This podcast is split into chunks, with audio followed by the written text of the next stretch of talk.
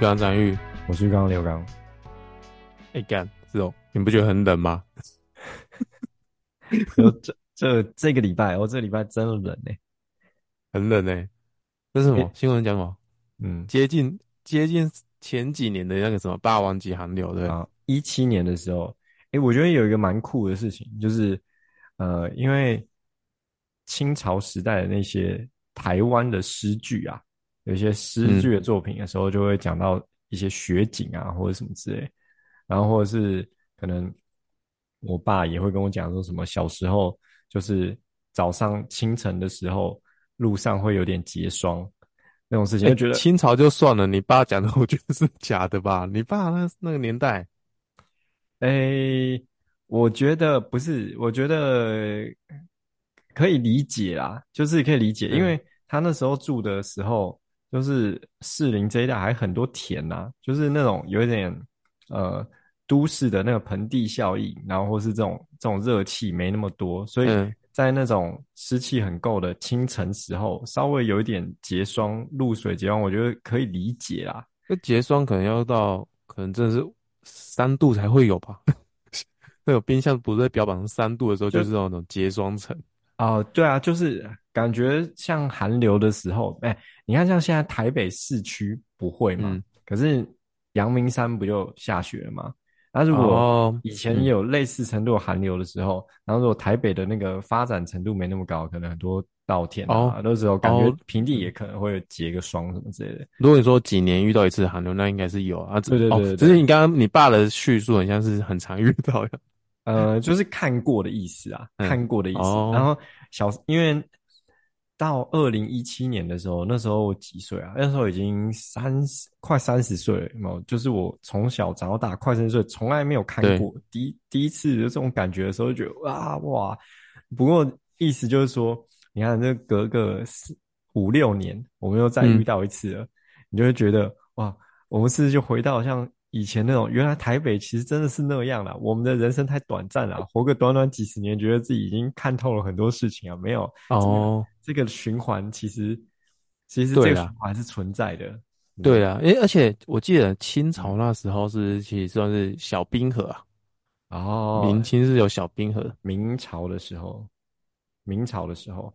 对哦，对，那时候可能普遍比较，但但最近干真的很冷嘞。我我就看你穿的好像很少，我想问你，看你不冷哦这样？哦，因为我开暖气啊。哦，你是哦？对啊，欸、很强吗？强吗？强吗？我还没有住过有暖气的房子。你说冷气机的暖气，我觉得，呃、欸，那种体感呐，我体感觉得那种差，就是有有那个叶片的那种。室内的那种电暖气比较有用，然后你说那个一一台，然后会烧的红红的那种，对对对，因为因为就是呃，我觉得那种暖气就是它是从地上，就因为它放在地上嘛，从地上这样散出来的暖房，然后跟那种冷气机，然后都是装在上面，然后吹下来的暖房，嗯、就是呃，我觉得环境是温度是有到，可是我可能腰部以下还是会觉得。凉凉呱呱，你看老人四肢比较冰冷，对。但是那个如果是放在地上的那种暖气的时候，就觉得哦，脚先热，就觉得嗯嗯，这个整体感觉比较好一点。哦，好啦，啊，对。不过今天也不知道聊这个，我最近看到一个新闻，对，你知道那个那个新闻应该算旧闻了，应该几年前的新闻，就是那新闻写什么？现在北韩的领导人金正恩啊。他在小时候曾经被北韩的官员，然后带着他还有他哥一起去日本的迪士尼玩。哦，这个故事，这个故事现在回头看听起来的时候，觉得好残忍啊！小时候他跟小时候他跟他哥去迪士尼的时候，应该很开心。结果长大的时候，他把他哥杀了。哦，你想到是的？哎、欸，你觉得那是什么情境？你觉得那情境是？他跟他爸鲁小就说：“看爸，我想要去迪士尼玩，那样子吗？应该不用鲁小吧？应该是不用鲁小吧？不是啊，他爸不就是什么那个美国资本主义是我们敌人吗？然后他他跟他爸鲁小说他想去这样子，可是他，他可是他他后来就是还是被送出国念书啊，念书是啊，可是他是送去中立国还、嗯、是送去瑞士中立国？瑞士不是吗？瑞士不是资本主义吗？瑞士不是民主社会吗？不是，我意思是说啊，就是大家都口嫌体正直啊，说一套做一套。就这世界上普世认同什么东西最屌的时候呢，大家还是认为是那个东西。即使你你好像在另外一种体制之内，觉得想要说服其他人说，哎、欸，这个东西是最赞的。其实你心里知道，没有最好的东西，还是先送去欧洲念书啊，就这种感觉嘛，哦、对吧、啊？所以，哎，所以。所以他在他的自己的家里，其实搞不好家里每天都在看好莱坞电影啦，这个是有可能。但我我讲的是说，你刚刚讲说那个迪士尼的意思，就是说这个世界在那个时候，这世界上最顶的游乐园就是迪士尼啊，一定要送自己的小孩去最顶的是东西尝试一下嘛。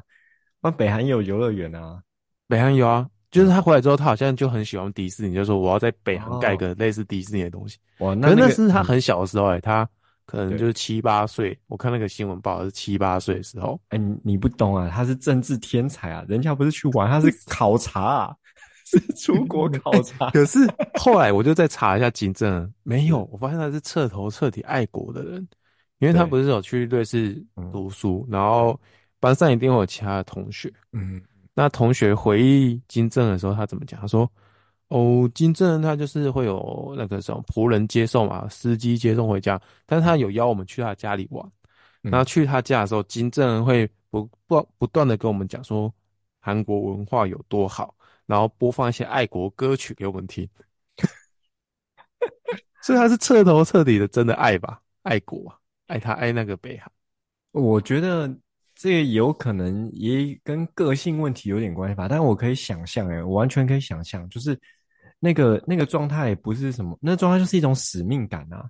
你今天在等于是倾全国之力，然后提供你最好的东西啊、资源啊，栽培你各种的这些东西。可是你心里有一种有一种道德使命吧，就是你得到的这一切都是为了你将来要承担民族大业。然后送你去迪士尼玩，也是让你先知道说。别人有多爽，我们以后要比他更爽的。对啊，不是不是啊，就是说，就是有一种你会有一种使命感吧，因为毕竟这个东西，就是他那个北韩这种家族传承这个状态，就真的像是帝王传承嘛。你是天子，你是太子，天子太子，你是这个国家最有权有势人，但相对的是是什么？就是民族社稷是在你身上的重担啊。嗯 对啊，所以所以就是就他出国，但他他是明君呢，他是贤贤君呢，就是把你你刚才讲把国家设计放在自己的心上。哦，对，这个就是我觉得个性问题有一有一点这种关系啊，比如说他哥啊，他哥就不是被指定的的接班人啊，他哥就是指定继承者，对啊，他哥就比较感觉上没有这种这种性格。你看，那那那你讲说以前其实，但这也就是君主制的这种问题嘛，你说？你你想说，如果以前的古代什么康熙、乾隆这种太平盛世，然后帝王、嗯、帝王的专制的这个时候，遇到这种哦，以国家民族社稷为己任的这种君主的时候，你就觉得哇，他是贤君啊，是明君啊。可是今天放在民主社会来回头看的时候，就觉得不是很可笑吗？就是会觉得，就是你不，oh. 你你可能不见得也还是你还是不见得觉得金正恩是个明君君主啊，因为毕竟他就是以个人的意志贯彻，在觉得说，可是我觉得怎样民主对民主社会不会有不会有这样的人嘛？但是你你只能说可笑，是指说如果你周边有一个跟你一起长大的同学，然后他小时候的梦想说，我要把我们这个国家带的变得富更加富强，你就觉得这个人在冲啥小，知道吗？不是可笑点，就是说，就是就是他这个状态真的真的很贤明吗？这有什么好贤明的吗？他就只是有一个，就只是不是可哦，某种程度某一个部分程度不为自己享乐，是为了民族大业这种这种心态，这心态真的是代表是一种贤明吗？其实他不是，他只是一种意识而已啊，它是一种意识、哦、啊。那其实他也只是他觉得他做那件事情他会爽而已啊，只是他的爽爽感跟我们不一样。而对他成就感建立在他一般人的爽感就是干我吃好睡好我就爽，但他的是没有，我要看到这个东西变好我才会爽，就是习近平的中国梦啊。哦，我只觉得你好像在臭哪些人，就是臭一些，呃、欸，某某政治人物说，我每天七点起床上开会。哦，这也算吗？没有，那个。就是你，你自我的生活的这种要求，我觉得它是值得学习的。可是，如果、哦、而且你自己自认为这件事情是一件，那他如果骂下一任的下下一任的人说：“哎、欸、哎、我以前那个好的传统晨会都被你取消了。”这是有点多。我呃，我觉得以以。个人的这个角度，就是他自己认为这件事情很棒，然后他觉得别人做这样的事情不对，我觉得其实是没有问题的。问题是崇拜这件事情，而当做这件事情是一种是一种呃贤明贤人的一种表示的时候，我就觉得这个想法才是可笑的。哦、对啊，蛮屌搞的，对啊，嗯。不过我们也会平常也会崇拜 Kobe 早上，你有看过洛杉矶的太阳吗？的这种。刻苦训练、哦，你有看过？真的真的，三点钟还几点钟？科比到底几点起来跑步的？记得是超少，对。对啊，我我所以我就觉得这个这些呃这些事情不是那个人本身有什么问题，就像我觉得、嗯、呃金正恩他如他有这种使命感，或是有这种状态，然后他其实是没有问题的。问题是。嗯把这个当做是一个贤明，或者是一种很很值得崇拜、值得尊敬的一种表示的时候，就是我们可能民主的社会，就是回头去看专制的社会的时候，觉得以前大家民智未开、愚钝的一种表现。哦，你说贤不贤明，其实不是用这种标准啊。对，简单来说是这样吧。对啊，好笑的，好笑的，然后很亲民的。搞不好也是一个不错的。好了，可是为什么聊这个？因为我那时候就看到在想说，干如金正恩这么有钱的人，那他应该是北韩的 top one 了吧？财产的 top one 了吧？金字塔顶端了吧？想去迪士尼都还要用那个假护照偷渡的方式去玩。哎、欸，没呃，好，我我大概知道你的意思。你的意思是说就是。哦，即使他很有钱或很有权，也常常身不由己啊。有很多事情不是想做就能做，不是一个真正的自由人，对不对？是这种感觉。对对对对，有点。因为因为因为你的原本切入点是说钱呐、啊，可是我觉得那个，我觉得他要持假护照去日本玩，不是不是钱的问题，是政治的问题啊，嗯、主要是政治的问题。因为他就是黄、欸，你怎么知道我要我要讲钱的事情？因为你刚刚讲说，哎、欸，最有钱的人他不去还要持假护照，我就觉得啊，这个两个是接不起来的，不是跟他有钱无关，是跟他身份有关。你你懂我意思吗？就是今天今天比较像是，如果他是北韩第一首富，哎、欸，嗯，不好说，那个政那还是有一点政治。北韩第一首富就是他，还会有谁？就是他？不不不，我的意思是说，就是他不是有一个政治身份的。的有钱人的时候，可能不用持假护照做这件事情啊。没有，当然北韩不算了，北韩没办法，可能不能算，是全国都不行，从上到下都不行。对，但但我的意思是说，他他其实他想去就能去，嗯，其实他想去就能去。然后他，你看他就算是用假护照，他也去嘛。啊假护照的问题不在于假护照的问题，是在于就是他要避开某一种身份的问题。嗯，意思就是说，呃，我觉得日本当局就是他以他本人的身份，日本当局可能也不会阻止，然后或者是这事情不见会有什么阻碍，但是可能有点危险性，或者是有一种某一种规格、某一种状态会长得不太一样。对，嗯，哦，可是其实日本人也不 care 说他。要要来不来、啊？你要来也可以啊。可是北韩自己不来啊。因为因 为这件事情其实也跟金正恩也也不是有关系，应该是说，那蔡英文在当总统的期间，他想要去迪士尼也不能去，也不能去美国。哦、你看，你不要不只是中不能去美国。对对对，对啊，对对这个这个问题是在于这里。哎、欸，有吧？后来好像有什么技巧性的过境美国，对不对？没有。那所以他每次要做一点点事情的时候，都是拉抬到很高规格的政治问题嘛。他就不能是说，哎、欸，像张玉如果觉得说，哦，我就六日想要飞美国来回，就冲到迪士尼去玩个半天，嗯、我就飞回来，你就做得到的，哦、你其实就做得到的。哦，可是蔡英文是因为他是总统身份，哎，那我们来想一下好了。对，那身为台湾人，有什么因为政治因素不能做的事情？其实好像应该很多，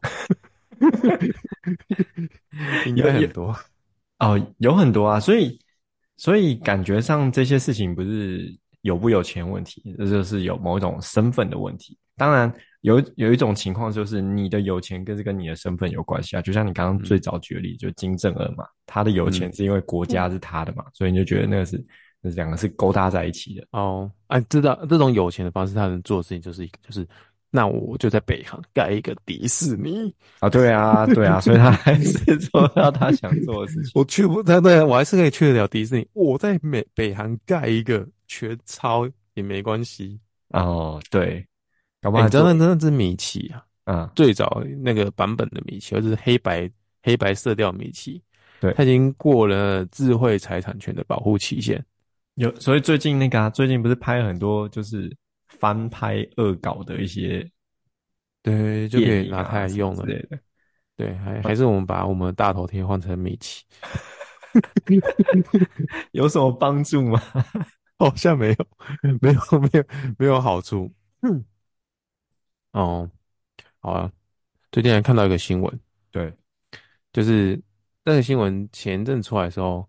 有很多财经网红在讨论，嗯，就是，呃，应最早应该是一个某某财经网红拿出来的一个数据，然后它是一个金字塔的三角形的图，对，然后他说，哦，根据这个图啊，就是它有分成就是几种阶级，哦，富裕层、准富裕层，然后中产，然后还有什么小资之类的，对，然后它的标准在于说，呃，富裕层的人，我记得好像是多少？三千万美三千万元以上，嗯，那准富裕层是三百万以上，然后往下的话就不细分了。然后很惊人的是，他拿台湾的人口去放在这个金塔里面，发现说台湾有近一半的人都是准富裕层的人。嗯嗯，哦对，那争议在哪里？争议就是在说他发了这篇文之后，然后一堆人就在底下骂，就说：“干没有啊，我感觉我很穷啊，我感觉我很穷，我怎么会在这个准富裕层？”嗯嗯，对，这是争议点。然后后来事实上也有解释，就说，哦，这个图啊，其实来自于那个瑞银，瑞应该是瑞士银行吧？瑞银，瑞银集团是瑞士银行，应该是吧？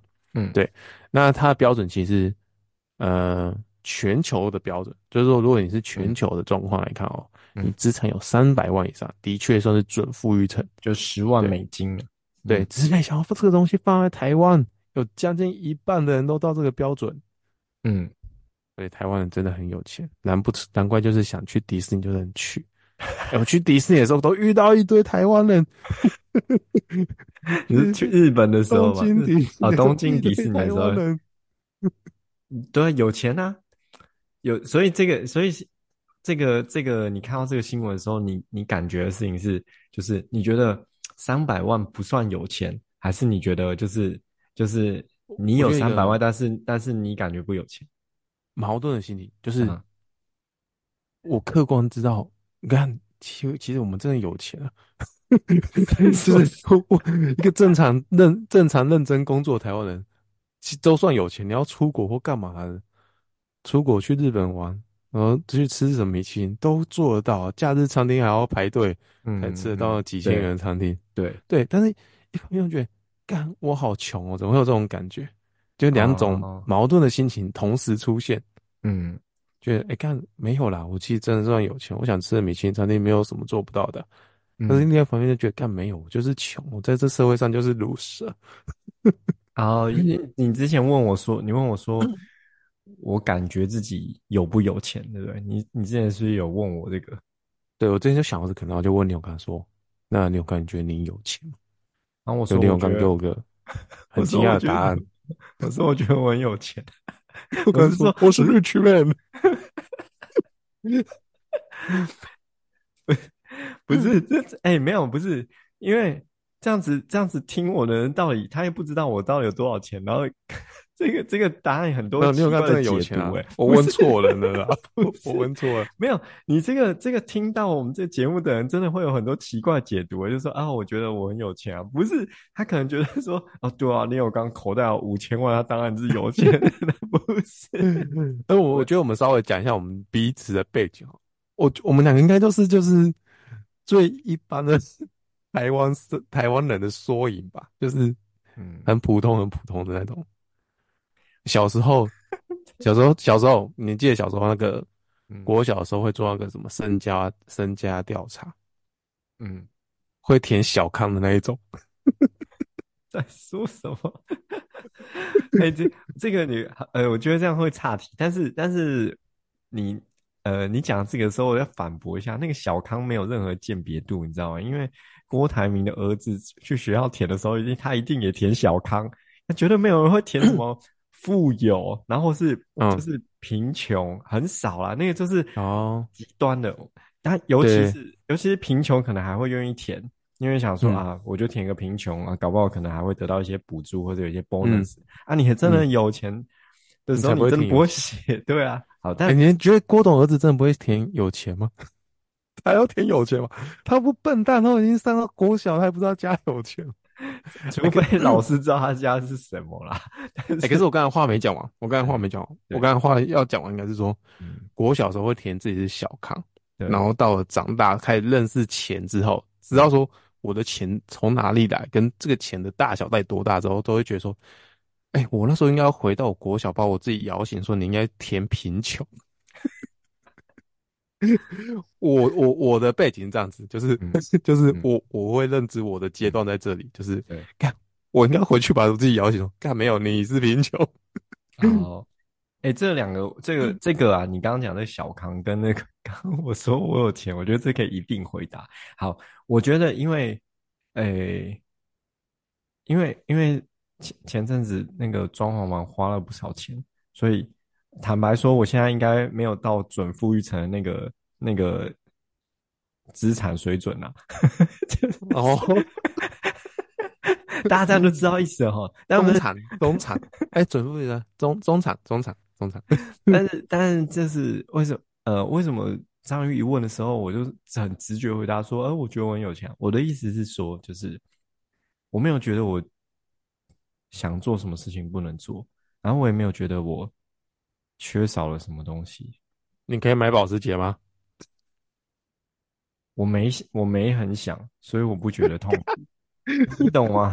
这这事情的关键是在于这里啊！这个事情关键在于这里，就是什么时候在你没有得不到东西、得不到某一种东西的时候感觉痛苦，那是因为你很想啊。嗯，对，你很想的时候，你没有，你才会觉得不啊，不然，哦、不然，我想一下哦。那你现在会很想要把房贷一口气缴清吗？嗯，如果现在做这件事的话还不错，我觉得蛮爽的。然后那个爽的可能就是说，哦，那我现在感觉我不用想着说我一定赶快一定得要赚出多少钱，嗯，但是就是啊，就是所以这是想，但是目前做不到啊，你就会觉得我穷，会吗？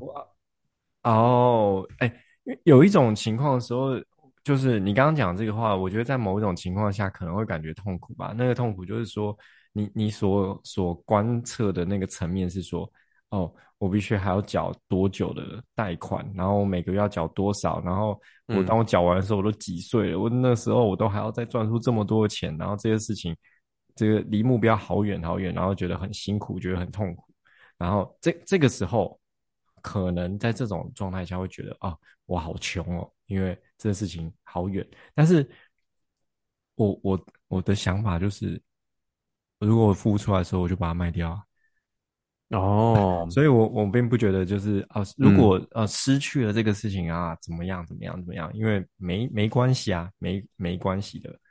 然后我就觉得。嗯有钱跟不有钱的这个差别，这听起来像心灵鸡汤，可是事实上是真的，就是因为它其实没一个标准。就像我们刚刚讲说，如果以世界的那个角度而言的话，你有十万美金，哇，你其实就是打趴可能百分之这个世界上百分之七十或六十的人啊。然后，但问题是说，就是，可是你得到的时候，你有你有相似的感觉吗？你有讲相似的感觉说，说哇，其实我我是人中之龙啊，佼佼者啊，没有，不会有这个感觉的，因为你只会观测，就是你当下的自己，就是、嗯、是想要什么，然后得不到什么，做不到什么。但你同时间，你也可以反过来觉得说，哦、呃。就是你去看你拥有的东西的时候，你就会觉得，其实你得不到的东西，在你所有你想要的里面，其实是少数。哦，所以，哎，照这样讲，对，我即使存存到了三千万，对，如果张玉没有改我的观念的话，我还我还是会一样觉得我很穷。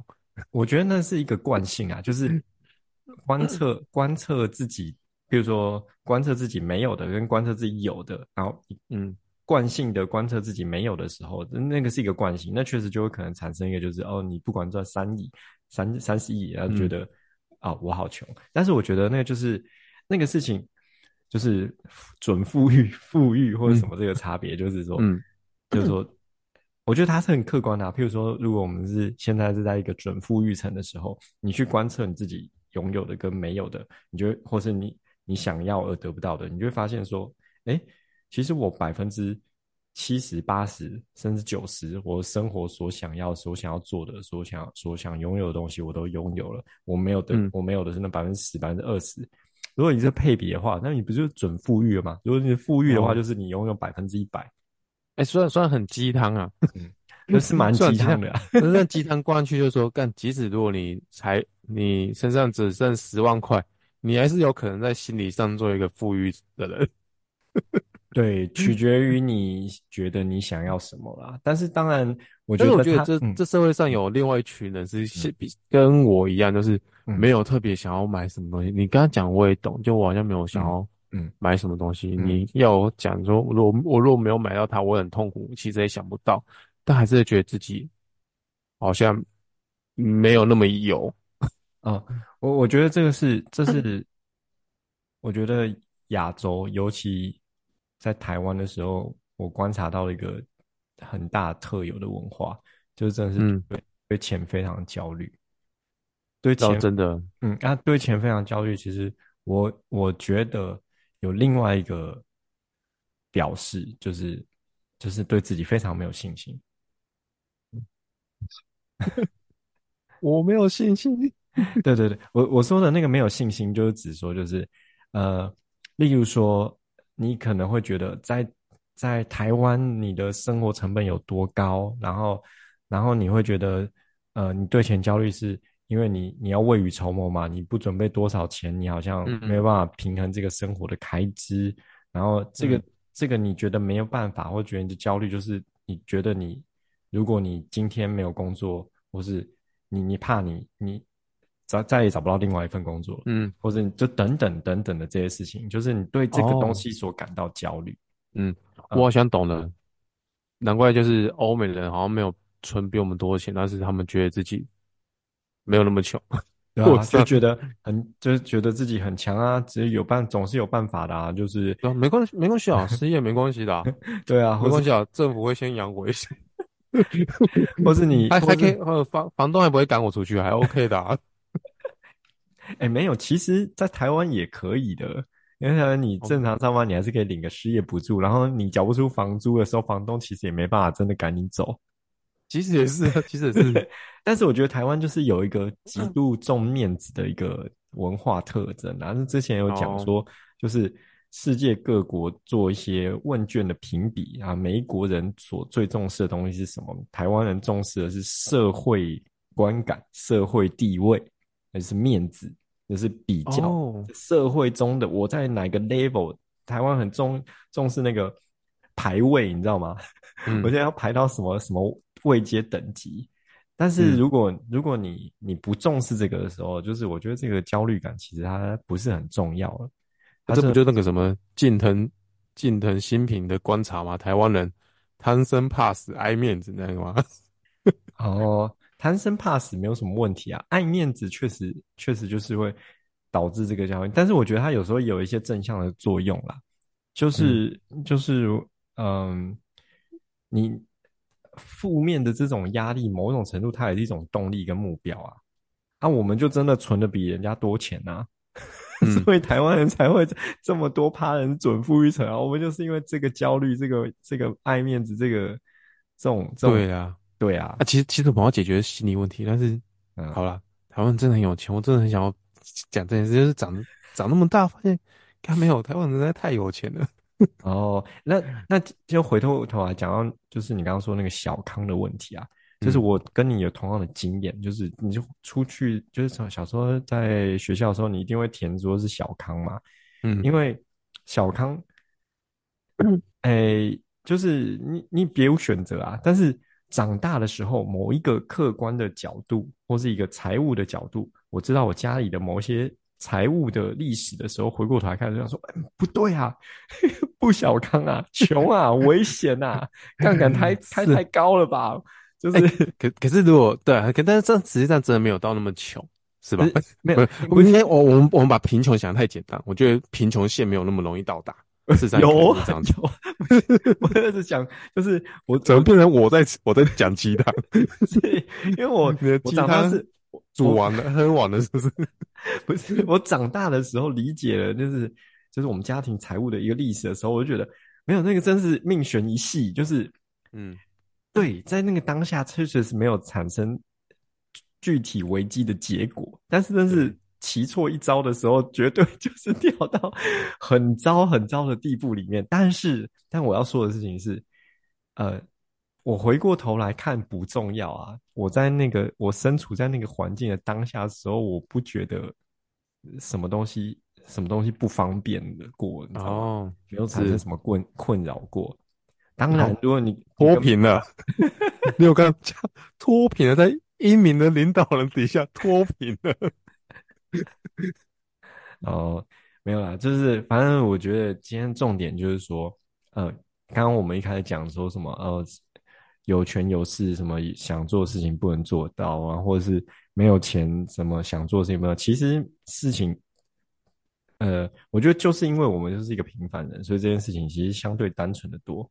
就是你，你真的好好想想的时候，真的很多大部分的东西都是都得到了。当然，我觉得不公平的事情是因为我是这样子的嘛，或是你是这样子的，嗯、所以我们今天讲这句话很简单，也也是会有人很辛苦的。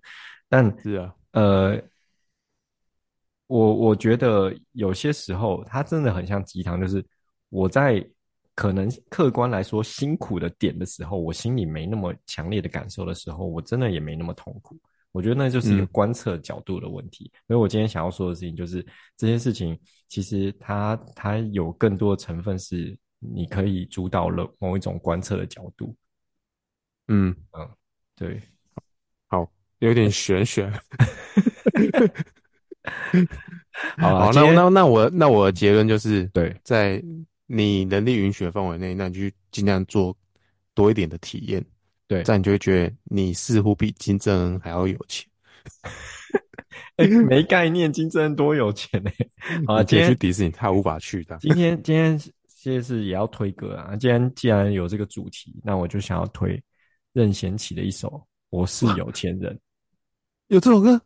有这首歌，你可以回去听一看，可以看他的歌词。他跟我讲的有点像啦，但是当然他就是他的歌词更亲民一点啦。